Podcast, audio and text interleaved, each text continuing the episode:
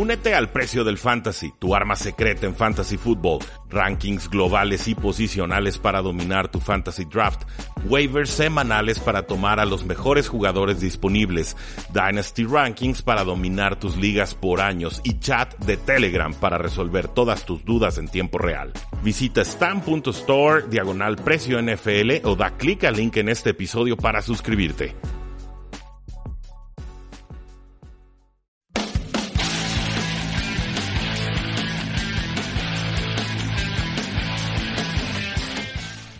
Saludos a todos, bienvenidos a un programa más de Tres y Fuera, este programa en el que nos encanta platicar de la National Football League y del fútbol americano nacional. Mi nombre ya lo conocen, es Rudy Jacinto, cinco años en el Radio Espectro Tapatío, hablando justamente de este fascinante deporte. Y pues bueno, este programa de Tres y Fuera siempre trata de darles información de vanguardia, análisis avanzado, toda esta clase de de, información especializada para que los nuevos puedan aprender rápido sobre el juego y para que los avanzados pues se vuelvan aún más expertos en este eh, deporte. Eh, lo prometido es deuda, habíamos quedado de platicar este lunes, primer día de la semana, sobre nuestras crónicas divisionales, empezar a hacer algunas predicciones sobre lo que creemos pueda suceder en la temporada NFL 2018 y qué mejor forma de hacerlo que empezando hablando, eh, comentando lo que creo va a suceder en la AFC eh, Norte, esta siempre complicada división de predecir,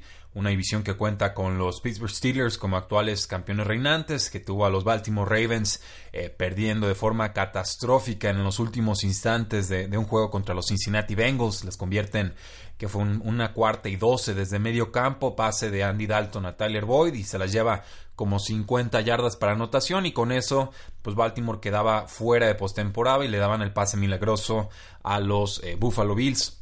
Y también, pues bueno, eh, una temporada en general muy decepcionante de los Cincinnati Bengals y de los Cleveland Browns, pues ni hablar, una, un récord de 0 y 16 que a mi parecer deja más evidenciado a los coaches que a los mismos jugadores de este roster. Entonces, el artículo está ya en tresifuera.com, lo pueden encontrar como predicciones AFC Norte, paréntesis, NFL 2018. Igual aprovecho nuestras formas de contacto, facebook.com diagonal 3 y fuera, Twitter como arroba paradoja NFL. El podcast pueden suscribirse, ya lo saben, se llama Tres y Fuera NFL el programa. Se pueden suscribir desde iTunes, desde Stitcher, desde ebooks y les van llegando estos programas eh, día con día y así ya no tienen que estarlos buscando o descargando. Y nuestra página eh, en internet, por supuesto, Tres y Fuera. Vamos entonces platicando sobre los actuales eh, campeones, los Pittsburgh Steelers, y aquí eh, lo que hago antes de comentar cada uno de los equipos es darles las probabilidades o las apuestas o los momios que tienen ahorita Las Vegas o, casas de apuesta para cada uno de estos equipos. Y son cuatro eh, apuestas distintas las que les estoy compartiendo en este enlace. Primero los Pittsburgh Steelers, lo que se llama un over o under, que es digamos la línea de juegos ganados que Las Vegas le pone a un equipo y sobre esa línea pues tú apuestas eh, si crees que van a terminar arriba o si crees que van a terminar por debajo de esa marca. Estas líneas pues bueno a veces te dan más dinero si apuestas a un sentido que al otro y esto pues lo hacen las casas de apuesta para protegerse porque ellos pues en general pueden intuir bien qué equipos eh, van a ser eh, favorecidos por el público, entonces ahí castigan un poco más el premio y cuáles equipos no van a ser favorecidos por el, público apostador y entonces ahí más bien lo que castigan son las, las bajas, ¿no? Entonces podemos hablar de, de, si queremos apostar las altas o si queremos apostar las bajas y nos da por lo menos una buena perspectiva de cómo está viendo Las Vegas a, a cada uno de estos equipos y nos da una referencia sobre la cual podemos ir haciendo eh, proyecciones. Para los Pittsburgh Steelers, pues bueno, Las Vegas los tiene proyectados para 10.5 victorias. El over se paga a, más 110, lo cual significa que si tú apuestas 100 unidades, 100 pesos, 100 dólares, pues estaré recibiendo 110 eh, de las mismas unidades a cambio. Entonces es una apuesta muy estándar, un digamos lo más conservador, normal eh, establecido que tiene Las Vegas. Si tú quieres apostar por debajo, es decir, si tú crees que los Steelers van a tener 10 o menos victorias, pues bueno, entonces eh, está un poco castigado ahí el, momio. Tienes que pagar 130 para poder cobrar 100. Para llegar al Super Bowl, los Pittsburgh Steelers, si tú pones 100 pesos estarías y ganan, bueno, estarías cobrando eh, 1200. Tienen un momio ahí de 1200 para ganar la conferencia, es decir, para ganar la AFC, para ganarle a los Patriotas de Nueva Inglaterra sobre todo. Pues bueno, si tú haces esta apuesta y pones 100, estarías cobrando 550. Y para ganar la división, para ganarle a Cleveland, a Cincinnati y a los Ravens, pues bueno, está muy castigada esa apuesta. Le tendrías que poner 250 eh, pesos o unidades para poder cobrar 100. Eh, eh, los Pittsburgh Steelers la temporada pasada terminaron con récord de 13 ganados y 3 perdidos. Han ganado 10 o más partidos en sus últimas 4 temporadas, una marca que solo han igualado los Patriotas de Nueva Inglaterra. Según Warren Sharp, que es un apostador experto, enfrentan el calendario número 14 más fácil, es decir, tienen un calendario promedio y eh, este calendario se complica de la semana 9 a la 17 porque se enfrentan a los Jacksonville Jaguars, se enfrentan a los Angeles Chargers, se enfrentan a los Patriotas de Nueva Inglaterra y se enfrentan a los Santos de Nueva Orleans. Pero curiosamente el calendario está diseñado de forma tal que se enfrentan eh, a cinco, o bueno, que tienen cinco de sus seis duelos divisionales antes de la semana 10. Y esto pues me hace pensar que Pittsburgh podría tener ya muy controlada la división para cuando tengan su semana eh, de descanso, que es por ahí de la semana 7, pero sobre todo cuando se enfrenten a los Baltimore Ravens, visitando a los Baltimore Ravens en la semana 9. Eh, eh, de la semana 11 en adelante, pues enfrentan, enfrentan, el cuarto calendario más accesible para defensivas terrestres, lo cual pues tendría que ser buenas noticias para Le'Veon Bell y sobre todo para los que lo tomen en el fantasy football. Eh, hablando de la ofensiva, bueno, pues Pittsburgh tuvo la ofensiva más cara del 2017, pagaron 106.15 millones de dólares. Normal, pues tienen a, Big Ben, que es caro, tienen a Antonio Brown, que es de los mejores receptores, tienen a Le'Veon Bell, que lo van llevando de etiqueta de jugador franquicia, etiqueta de jugador franquicia, entonces... Sí, es de, esperarse que sí tengan una de las ofensivas más caras, pero yo, yo no sabía, por lo menos hasta que hice este ejercicio, que eran la más cara del año pasada pasado. Eh, la decisión más importante del offseason, creo yo, fue no renovar al coordinador ofensivo Todd Haley tras seis años con el equipo y tener mucha fricción con el mariscal de campo. En su lugar entra eh, Randy Fitchner, que, pues bueno, nunca ha mandado jugadas en la NFL.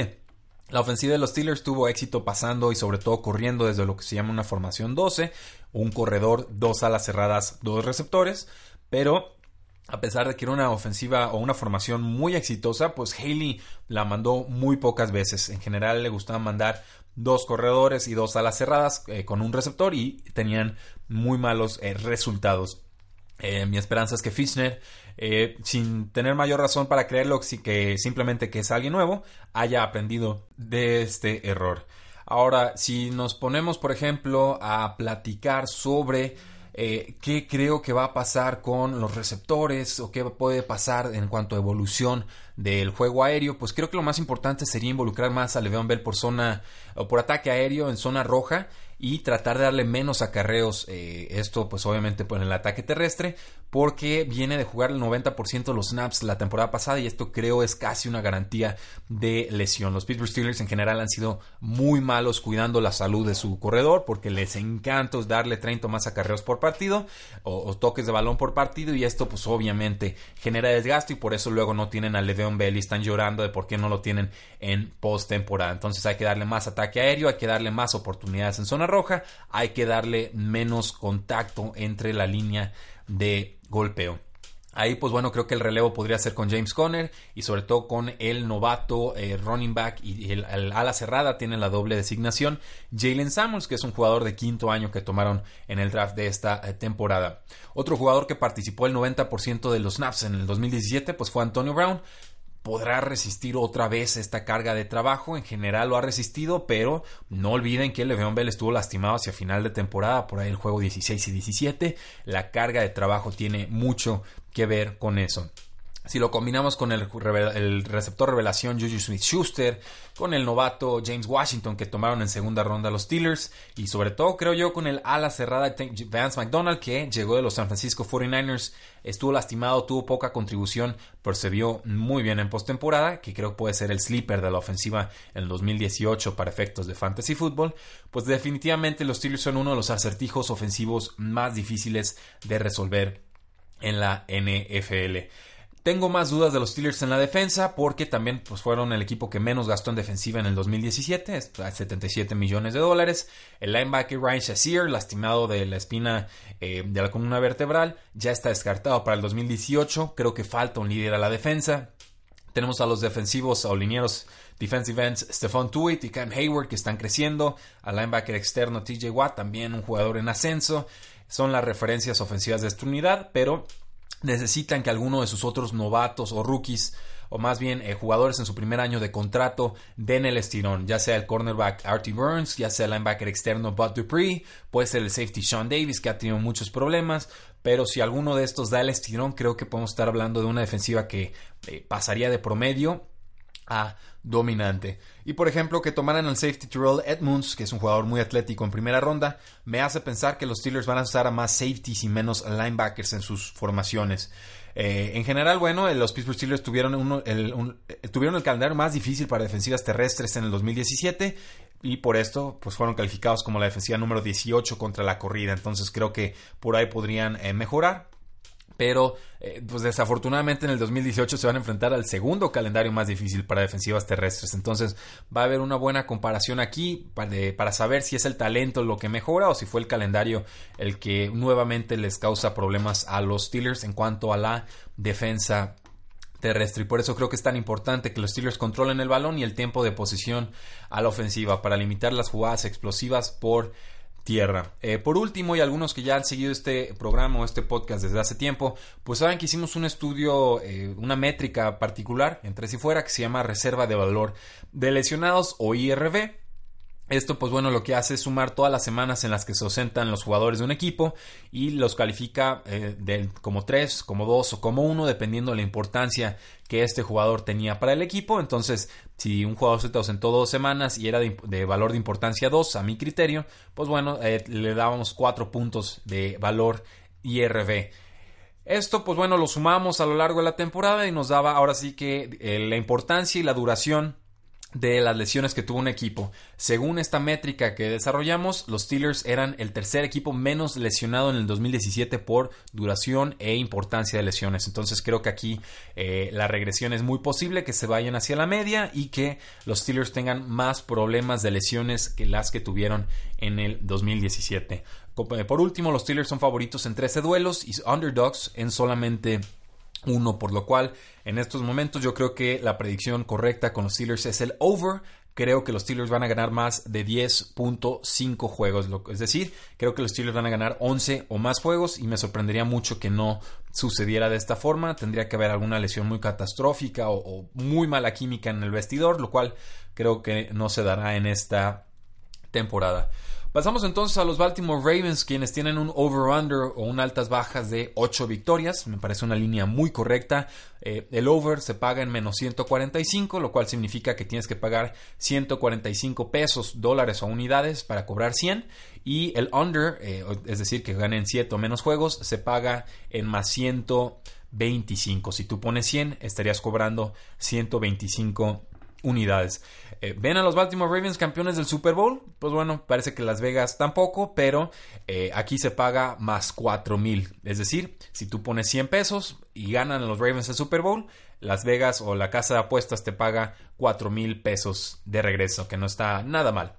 Si los Ravens ganan su conferencia, pues bueno, aquí la apuesta está en más 1600, lo cual significa que si pagas 100 eh, y ganan los Ravens su conferencia, la AFC, pues estarías cobrando 1600. Y si los Baltimore Ravens ganan su división, pues bueno, si tú pones 100 estarías cobrando 450. Entonces, números interesantes de los eh, Baltimore Ravens. Terminaron la campaña pasada con récord de 9 y 7 y sin pase a postemporada, ya explicamos por qué. Warren Sharp los califica con el calendario número 12 más fácil en 2018 y han sido incapaces de llegar a 10 victorias desde el 2014. Yo lo he dicho siempre y lo sostengo, el problema de los Baltimore Ravens se llama Joe Flacco y lo será por lo menos una temporada más, pese a que sigue promediando, o bueno, pese a que promedió la temporada pasada menos de 200 yardas aéreas por partido y que lideró la ofensiva aérea número 29 de la NFL en el 2017. Son números verdaderamente eh, putrefactos. El contrato es demasiado oneroso todavía Joe Flaco para pensar que el quarterback Lamar Jackson lo sustituya desde el inicio de la temporada, pero creo que le va a favorecer mucho la salida de Jeremy Macklin y Mike Wallace, dos receptores, porque a cambio recibieron a Michael Crabtree que llega de los Raiders, a Willie Snead, un receptor slot que llega de los Saints, que a mí me gusta, y a John Brown de los Cardinals, que ha tenido, tenido, problemas de lesiones, pero es una de las mejores eh, amenazas profundas de la NFL si llega a mantenerse eh, sano. En general me gustan estos tres talentos. Los Ravens, bueno, también tomaron a dos alas cerradas en el draft, a Hayden Hurst de la Universidad del Sur de California, a Mark Andrews de la Universidad de Oklahoma y con esto compensan las salidas del ya muy veterano Benjamin Watson, ya de tener 38 años, y Crockett Gilmore, un jugador que tomaron en segunda ronda hace mucho tiempo y que nunca dio el estirón. Es un equipo tan urgido de talento aéreo que podría pensar en impacto inmediato pese a que son alas cerradas y que sabemos las alas cerradas tardan en eh, tener un impacto en la NFL. Lo más brillante de la ofensiva de los Ravens en el 2017 fue Alex Collins, el corredor que descartó Seattle, pero que se apoderó del backfield de los Ravens en la semana 8, en un juego contra los Miami Dolphins, donde promedió 6 yardas por acarreo. De ahí, bueno, pues estuvo promediando 4.1 yardas en 150 acarreos el resto de la temporada. Y esto pese a que se enfrentó al séptimo calendario más difícil contra la corrida y que muchos de sus alas cerradas y sobre todo linieros ofensivos estaban lastimados. Entonces tenía todo en contra y aún así Alex Collins encontró la forma de ser muy, muy eficiente. De hecho, eh, Warren Sharp, el mismo apostador experto, lo evaluó como el cuarto corredor más eficiente, solo detrás de Todd Gurley de Los Angeles Rams, detrás de Ezekiel Elliott de los Dallas Cowboys y detrás de Dion Lewis, que jugó con los Patriotas y ahora está con los eh, Tennessee Titans. Este año va a tener el octavo calendario más fácil contra corredores. Entonces, ojo aquí, un jugador que fue altamente eficiente, que debe tener una ofensiva mejorada, que se enfrentó a un calendario muy complicada, eh, complicado y que va a recuperar a muchos efectivos de su línea ofensiva y, eh, y mejorar la posición de ala cerrada por las sustituciones que hicieron los Ravens. Va a enfrentarse a un calendario más fácil. A mí me gusta todo lo que está eh, rodeando a Alex Collins. Creo que puede ser una de las piezas importantes del fantasy football y que está siendo subestimado en los fantasy drafts. Entonces, mucho ojo ahí. Yo creo que Alex Collins tiene que ser la bujía ofensiva de este equipo. Si pasamos a la defensa, pues bueno, eh, Don Martindale es el nuevo eh, coordinador defensivo, reemplaza al conservador Dan Peace y pues esto a mí me dice que van a ser más agresivos con sus blitzes, con sus cargas y que van a tener coberturas más eh, engañosas. El líder de la defensa sigue siendo Terrell Sox, un linebacker externo de 35 años. En la secundaria, pues viene muy bien acompañado por Marlon Humphreys, que es, muy capaz, y por Jimmy Smith, que fue uno de los jugadores de revelación el año pasado, pero que se está recuperando todavía de una lesión en el tendón de Aquiles. Y además, pues le sumamos dos buenos safeties en Eric Weddle, el exjugador de los Chargers, y Tony Jefferson. Entonces, eh, llegan algo debilitados en la posición de linebacker, donde CJ Mosley es dominante, pero no le han encontrado una pareja de baile desde el repentino retiro de eh, Zachary Orr. Los Ravens en defensa fueron de los equipos más dominantes. En todas las métricas defensivas aparecían calificados muy, eh, muy bien. Fueron la sexta mejor defensiva en puntos permitidos, fueron la mejor defensiva contra receptores, desgraciadamente fueron de las más flojitas contra los pases a corredores y contra pases a alas eh, cerradas. Creo que los linebackers tienen mucho que ver en esto. Lograron 41 capturas de coreback, un diferencial de más 17 en entregas de balón, es decir, tuvieron 17 más eh, recuperaciones de balón que lo que entregaron a los rivales, lo cual es una estadística muy importante y favorable, y además tuvieron 8 touchdowns en equipos especiales. Los equipos especiales de los Baltimore Ravens siempre son de las mejores en toda la NFL. Entonces estamos hablando de un buen head coach en John Harbaugh, una defensa que es talentosa, que es muy barata también, y unos equipos especiales que siempre cumplen con el mejor pateador de la NFL y quizás de la historia en Justin Tucker. Creo que con estos eh, argumentos los Baltimore Ravens pueden pelearle de tú a tú a casi cualquier equipo de la NFL. Y ojo, con nuestra métrica de reserva de valor de lesionados, los Baltimore Ravens fueron el segundo equipo más lesionado después de la semana 13 eh, y más bien creo que fueron el más lesionado en la semana 13 y el segundo más lesionado al final de la temporada regular en 2017. Entonces, definitivamente creo que los Baltimore Ravens van a tener mejor suerte con las lesiones esta eh, temporada. En el 2017 ganaron apenas dos de siete juegos que se decidieron por siete o menos puntos, es decir, por un touchdown. y esto pues también nos da un margen de mejora si es que el equipo logra ser más competitivo en los cierres de partidos. Los Ravens en estos momentos son favoritos en seis juegos y underdogs en seis juegos más. Mi predicción sería que van a terminar en 8, o sea, un push, pero eh, si tengo que inclinarme hacia un lado, creo que el over sería la apuesta correcta. Con una defensiva así y un juego terrestre muy confiable, pesa yo flaco, creo que eh, es, es razonable pensar que ganen más juegos de los que terminen perdiendo. Entonces pasamos con los Cincinnati Bengals y este equipo de Marvin Lewis, que Dios mío, yo no sé cómo le hace, pero se sigue siendo contratado por los Cincinnati Bengals y la NFL. El over-under, las altas bajas de los Cincinnati Bengals en estos momentos está en 6.5 victorias. El over está en menos 125. Si tú pones 100, eh, perdón, si tú pones 125 pesos, recibes 100 a cambio. El under está en más 105. Si tú pones 100 pesos, recibes 105 pesos a cambio. Si los Cincinnati Bengals eh, ganan el Super Bowl, pues estarías eh, cobrando 10 mil por una apuesta de tan solo 100 pesos. Eh, si son tan valientes, pues adelante. Si ganan la conferencia, la FC, si pones 100 pesos, pues bueno, estarías cobrando 4 mil. Y por la división, si ganan los Cincinnati Bengals, pones 100 y estarías cobrando 800. Los Bengals pasaron de un récord 12-4 en 2015 a dos temporadas muy mediocres, la del 2016 eh, seis victorias, nueve derrotas, un empate. Y la del 2017, siete victorias y nueve eh, derrotas. Entonces, pese a que fue muy mala temporada de los Cincinnati Bengals el año pasado, eh, pues con la línea actual, pues sí hubieran cubierto lo que se está proyectando para esta temporada. Según Warren Sharp, van a tener el calendario número 13 más fácil, lo cual incluye tener el, el, octavo calendario más fácil en contra del pase. Es decir, van a poder tener, creo yo, éxito pasando el balón contra las defensivas rivales. Eh, tenemos que hablar, por ejemplo, de la ausencia del tackle izquierdo Andrew Whitworth, del, guardia derecho Kevin Seidler. Esto al inicio de la temporada pasada. No lo sustituyeron de ninguna manera y, como era de esperarse, pues les fue de la patada. Eh, Andy Dalton lo capturaron 39 veces. Todas sus métricas de eficiencia se fueron para abajo. El coordinador ofensivo Ken Peace fue reemplazado por Bill Después de un 0 a 20 contra los Ravens en la semana 1. Y pues este cambio fue más de nombre que realmente de jugadas, porque lanzaban casi las mismas clases de jugadas ineficientes y predecibles.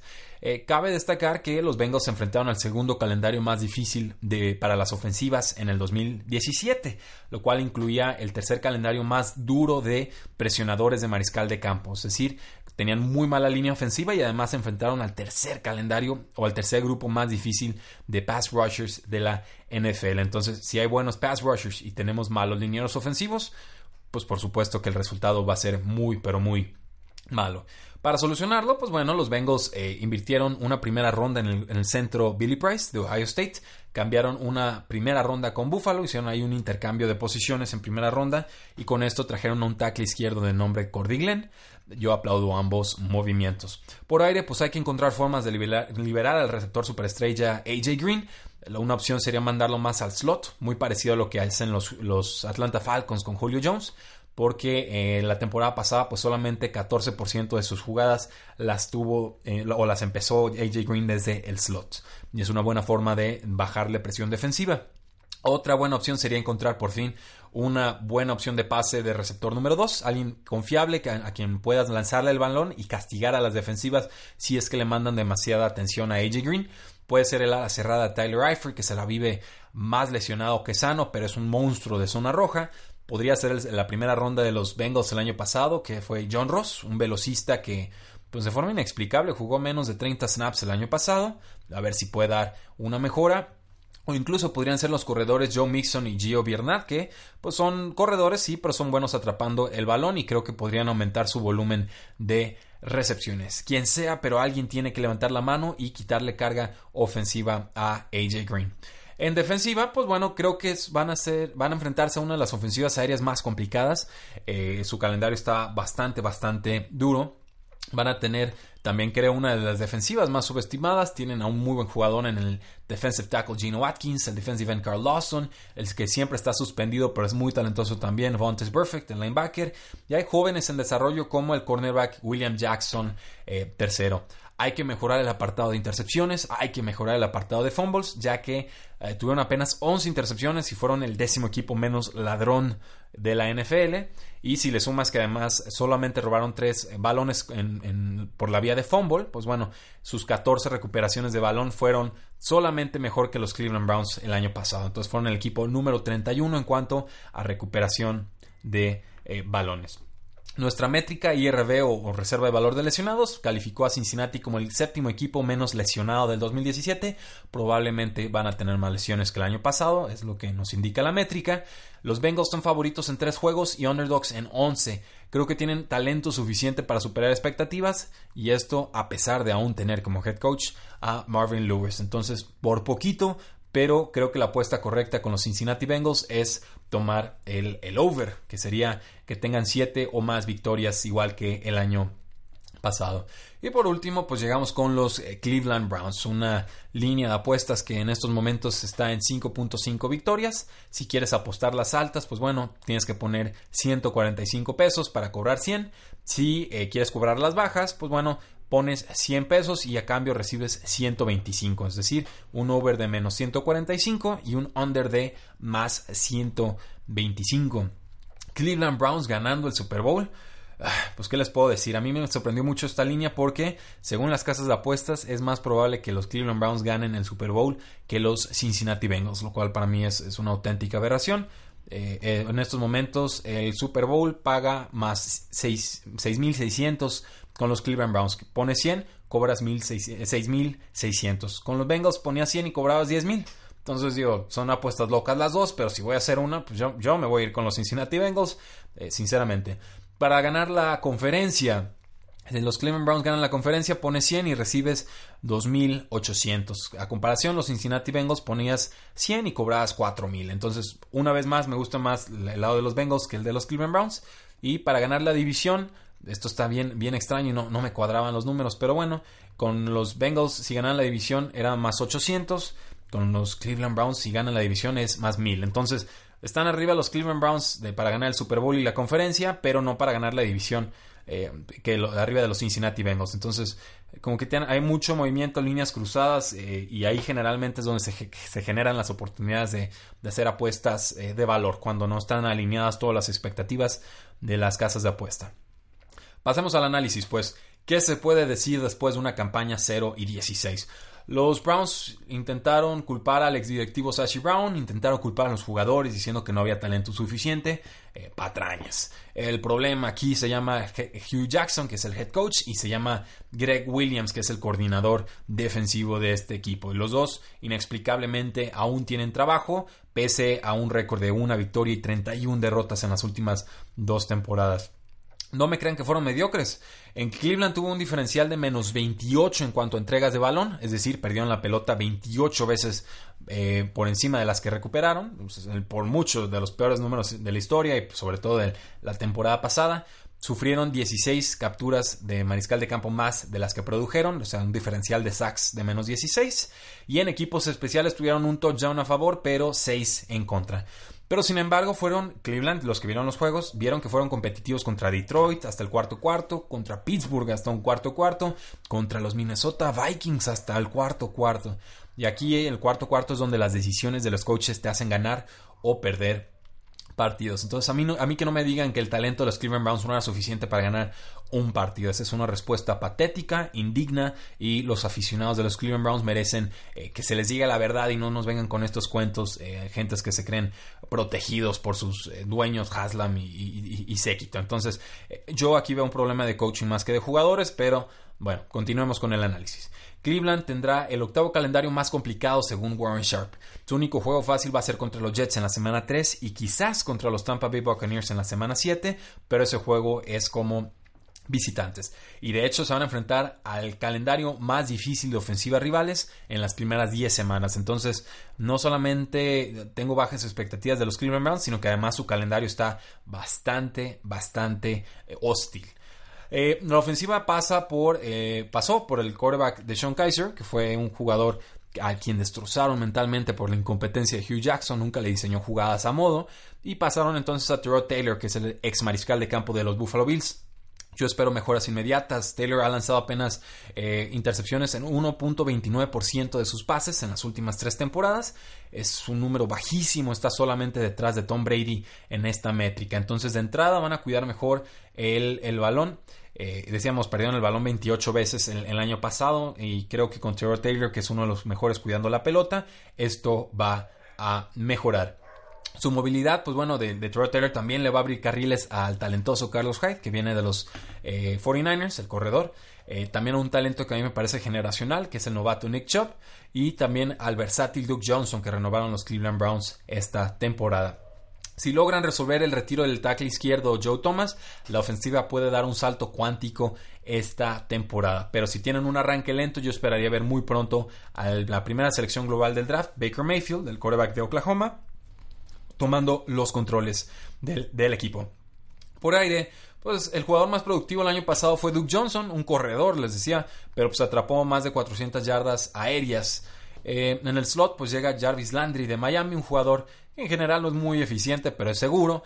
Josh Gordon, que se vio de forma adecuada la temporada pasada como amenaza profunda, y el Atlético a la cerrada David Njoku, que a ver si ahora sí le dan más del 50% de, las, de los snaps o oportunidades de estar en el campo, porque, insisto, Hugh Jackson es tan malo que no, se, no le da más oportunidades a este jugador que está destinado a ser importante en la NFL. También hay dos receptores todavía en desarrollo, Corey Coleman, que es un receptor de tercer año que podría ser cambiado antes de que empiece la temporada, veremos, y un novato que a mí me gusta mucho, pero es muy problemático eh, fuera de la cancha, que se llama Antonio Callaway.